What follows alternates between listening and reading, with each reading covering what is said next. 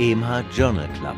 Heute unter anderem mit diesen Themen: Protektive Antikörpertiter gegen SARS-CoV-2, langdauernde Effekte einer Hirnerschütterung bei Athletinnen und Athleten, Entdeckung der inneren Uhr.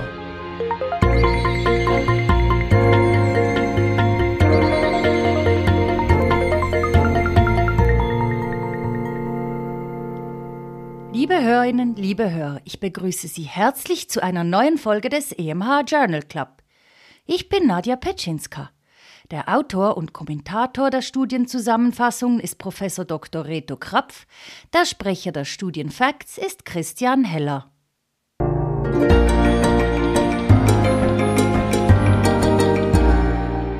Praxisrelevant. Vitamin D und Skelettmuskulatur 20 Jahre Zeitverlust? Eine schlaffe proximale Myopathie, vor allem im Hüftgürtelbereich, ist eine gut bekannte Komplikation eines Vitamin D-Mangels und tritt oft zusammen mit Rachitis oder Osteomalazie auf.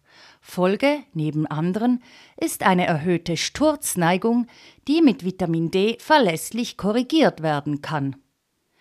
Ein ganz anderes Problem sind die Individuen mit normalen Vitamin D-Spiegeln, die im Hinblick auf Muskelstärke und Funktion wie auch die Sturzneigung in multiplen Studien aufgrund ermutigender präklinischer Daten mit Vitamin D behandelt wurden. Wir waren wohl alle etwas verwirrt, weil positive, fehlende oder sogar schlechtere Auswirkungen von Vitamin D auf diese Parameter nämlich Muskelstärke, Funktion und Sturzneigung, publiziert wurden. Eine umfassende systematische Review und Meta-Analyse, welche Publikationen bis Oktober 2020 analysiert, versucht Licht in diesen Dschungel zu bringen.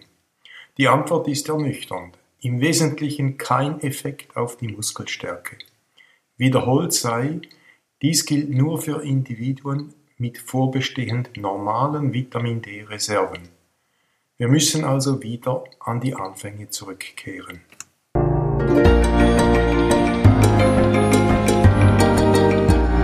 Für Ärztinnen und Ärzte am Spital. Künstliche Beatmung. Zweimal kein Effekt. Zur Korrektur der Hypoxämie im Rahmen eines Atemnotsyndroms ist eine künstliche Ventilation entscheidend. Deren Hauptnebenwirkung, die ventilationsassoziierte Lungengewebsschädigung, kann durch die Verwendung niedriger Hubvolumina und Plateaudrucken reduziert, aber oft nicht verhindert werden. Prospektiv wurden 412 Patientinnen und Patienten entweder mit einer weiteren Reduktion der Hubvolumina 3 Milliliter pro Kilogramm Körpergewicht oder mit etablierter Ventilationsstrategie behandelt. Die bei niedrigeren Hubvolumina voraussehbare Hyperkapnie respiratorischer Azidose wurde mit extrakorporeller CO2-Elimination verhindert. Leider blieb die 90-Tage-Mortalität, primärer Endpunkt, zwischen den beiden Gruppen gleich. 41,5 Prozent in der extrakorporell versus 39,5 Prozent in der traditionell behandelten Gruppe. Eine zweite Arbeit mit 2650 ventilierten intensivmedizinischen Patienten ergab, dass Probiotika, in diesem Falle Lactobacillus rhamnosus, keinen Einfluss auf die Häufigkeit ventilatorassoziierter Pneumonien hatten Beide Studien waren gut durchgeführt und groß genug, um die Studienhypothesen verlässlich zu testen. Schade, dass beide negativ ausfielen und weitere Fortschritte auf diesem Gebiet offensichtlich schwierig zu erzielen bleiben.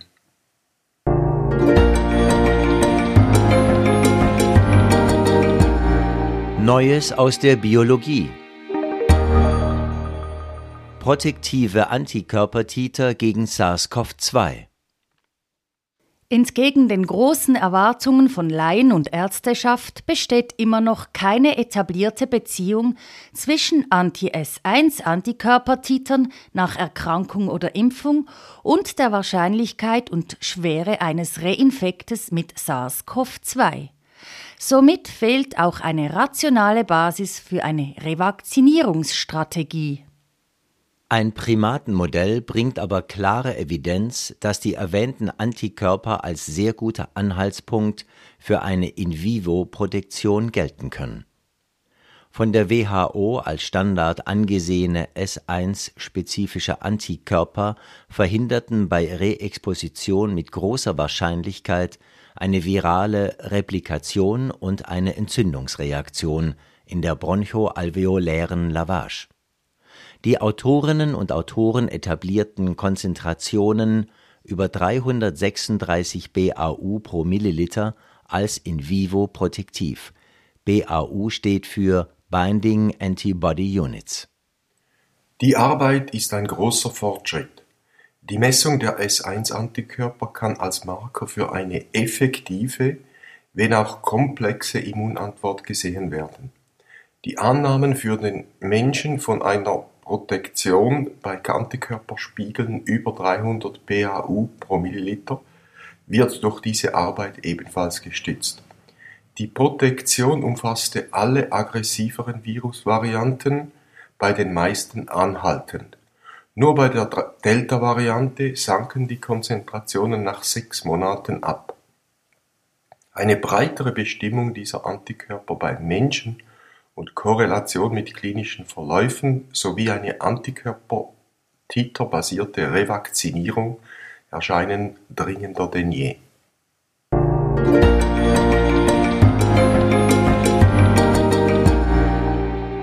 Fokus auf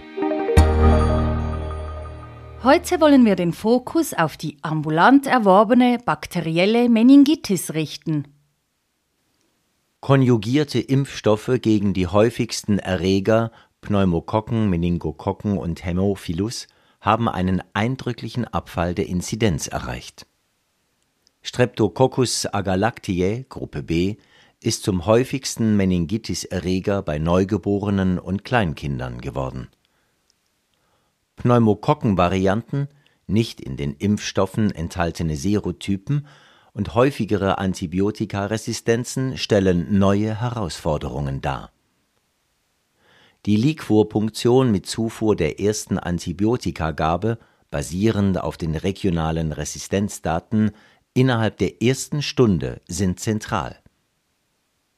Eine Bildgebung vor der Liquorpunktion wird nur empfohlen bei fokal-neurologischen Ausfällen, Krampfanfällen, relevanter Immunsuppression und ausgeprägter Bewusstseinstrübung.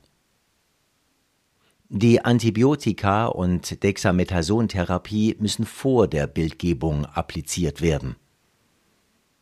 Die diagnostischen Goldstandards Gramfärbung und Kultur wurden meist ersetzt bzw. ergänzt durch die bakterielle DNA-PCR der drei häufigsten Erreger, siehe oben die schneller und in über 95 Prozent spezifisch ist. Erweiterte Multiplex-PCR unter Einschluss von Listerien und Streptococcus agalactiae sind erhältlich, aber noch nicht prospektiv und randomisiert getestet.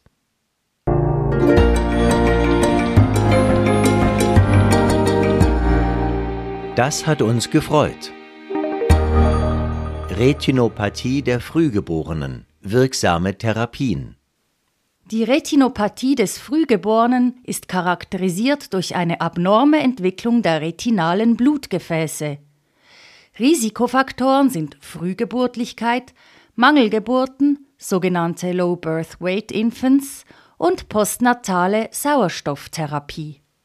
Die Rainbow-Studie verglich bei dieser Retinopathie prospektiv den Effekt der traditionellen Lasertherapie mit intravitrealen Injektionen eines monoklonalen Anti-VEGF Vascular Endothelial Growth Factor Antikörpers Ranibizumab und hatte nach 24 Wochen einen Vorteil für die Antikörpertherapie gezeigt.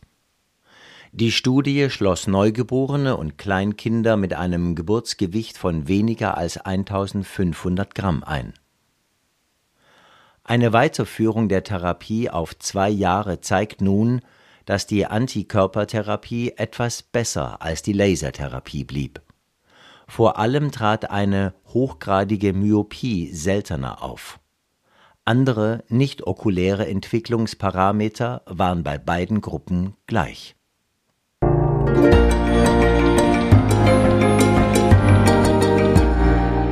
Das hat uns nicht gefreut.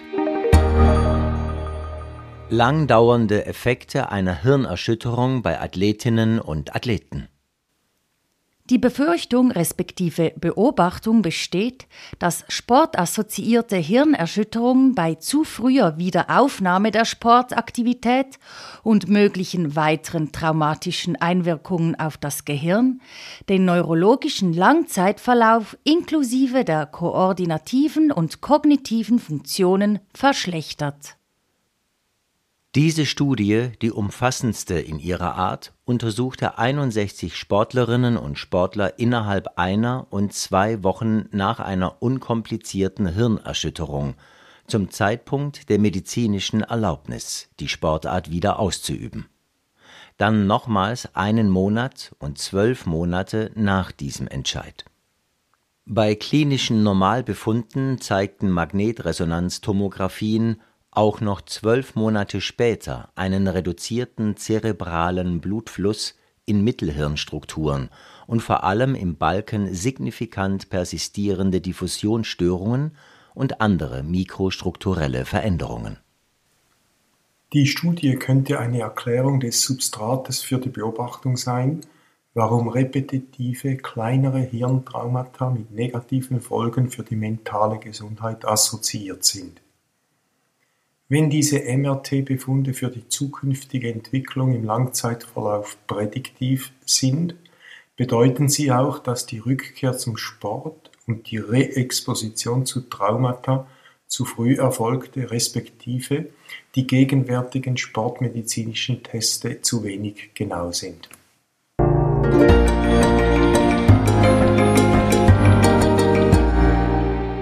Immer noch lesenswert.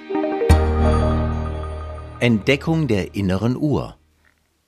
Lange hielt sich intuitiv die Vorstellung, dass die große Zahl an rhythmisch auftretenden biologischen Funktionen von externen Faktoren wie Tageslänge oder Licht-Dunkel-Zyklus abhinge.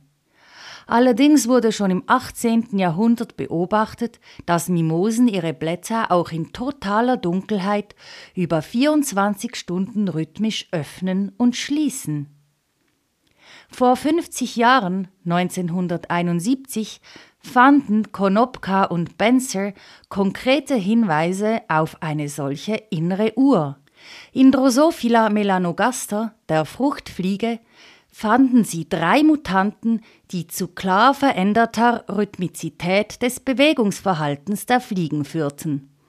Die eine Mutation induzierte einen eher chaotischen Rhythmus, eine andere einen geordneten, aber verkürzten 19-Stunden-Rhythmus, die dritte einen verlängerten Rhythmus von 28 Stunden. Die Mutanten betrafen alle ein Gen, Period, auf dem X-Chromosom. Diese Arbeiten ebneten den Weg für die Klonierung von Period, wie auch die Identifikation anderer Gene, die die innere Uhr regulieren. Die Arbeiten wurden insgesamt mit dem Nobelpreis 2017 an Hall, Rosbash und Young geehrt.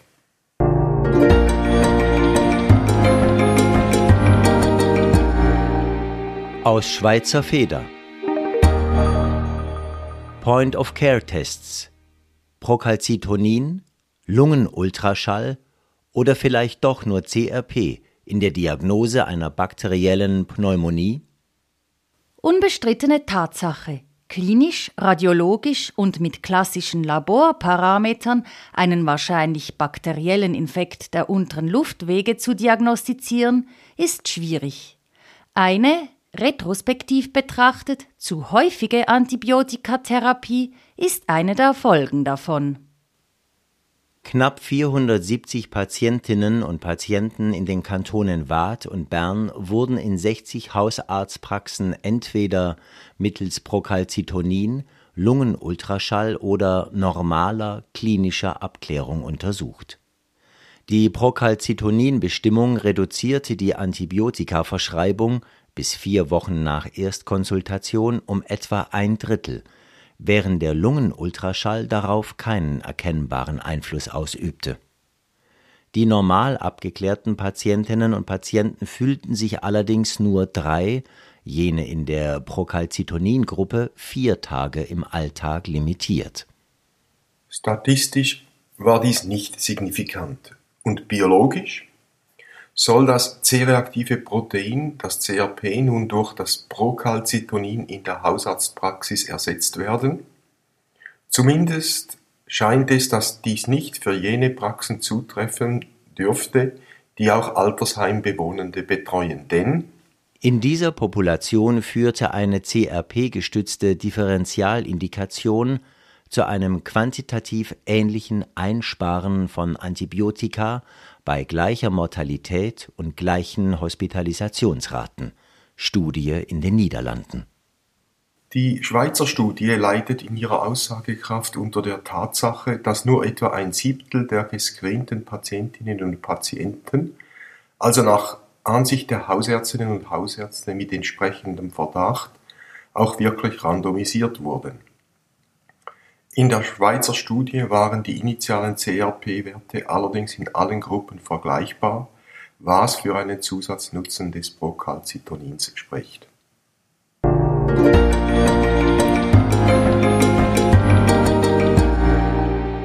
Auch noch aufgefallen. Aufgepasst und Herausforderung annehmen. Falls man an eine vielversprechende Zukunft, aber auch die Gefahren der künstlichen Intelligenz in vielen Bereichen des gesellschaftlichen Lebens und den biomedizinischen Wissenschaften glaubt, was wir in der Tat tun, ist folgende Information bemerkenswert. In China soll seit 2018 die Zahl der Universitäten, die Studiengänge künstliche Intelligenz anbieten, von 0 auf 345 gestiegen sein.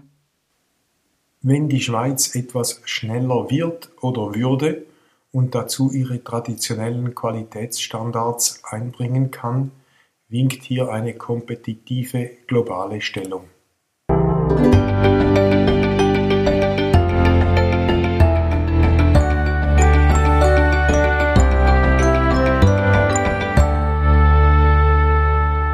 Älter als man denkt. Haben Sie sich auch schon über die Faszination der US-Amerikanerinnen und Amerikaner an allem Alten oder Traditionellen gewundert oder gar darüber gelächelt?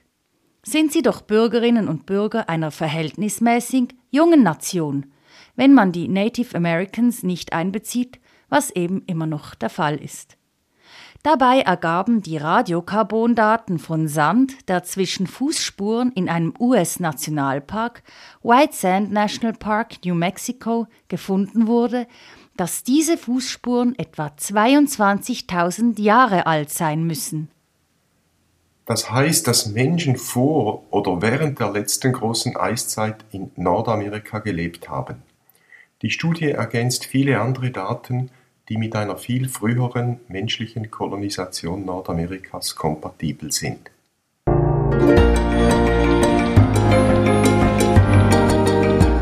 Physiologie. Wie könnte das funktionieren? Hypertonie und Hirnfunktionen. Steigt im Gehirn die Aktivität der Neuronen, muss, wegen limitierter lokaler Reserven, schnell Sauerstoff und Glucose nachgeliefert werden. Die neuronale Aktivität ist zu diesem Zwecke mit der Gefäßregulation gekoppelt, mit der Induktion einer Vasodilatation, was zur Erhöhung des regionalen Blutflusses und zu verbesserter Energieversorgung führt, die sogenannte neurovaskuläre Koppelung. Diese reaktive Hyperämie ist auch Basis der Bildgebung in den funktionellen Hirnmagnetresonanztomographien. Die neuronale Aktivität hyperpolarisiert via Kaliumfreisetzung die lokalen Endothelzellen. Diese Hyperpolarisation schreitet bis in die nächsten Arteriolen weiter, die dann mit Vasodilatation den erhöhten Blutfluss gewährleisten. Im Falle einer Hypertonie und der Alterung generell ist diese neurovaskuläre Koppelung gestört. Diese gestörte Regulation könnte neben den hypertonie-assoziierten makrovaskulären Folgen ein wesentlicher Grund für die weit verbreiteten kognitiven Einschränkungen bei Hypertonie sein. Verschiedene Klassen von Antihypertensiva bieten unterschiedlich starken Schutz vor Reduktion der reaktiven Hyperämie. In dieser Studie waren Calciumkanalblocker besser als Angiotensin-1-Rezeptorhemmer. Ein beweisendes Korrelat bei hypertensiven Patientinnen und Patienten einer medikamentenspezifischen Wirkung fehlt aber noch.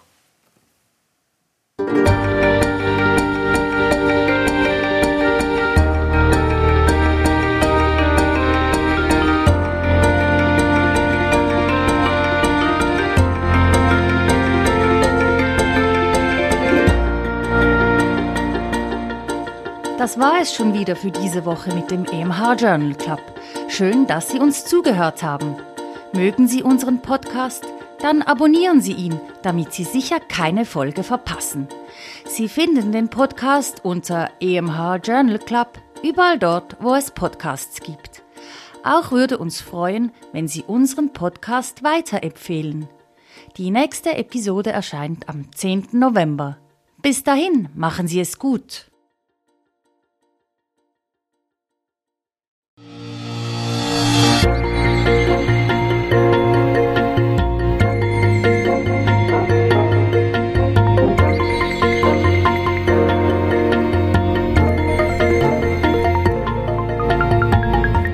Sie hörten EMH Podcast, EMH Journal Club.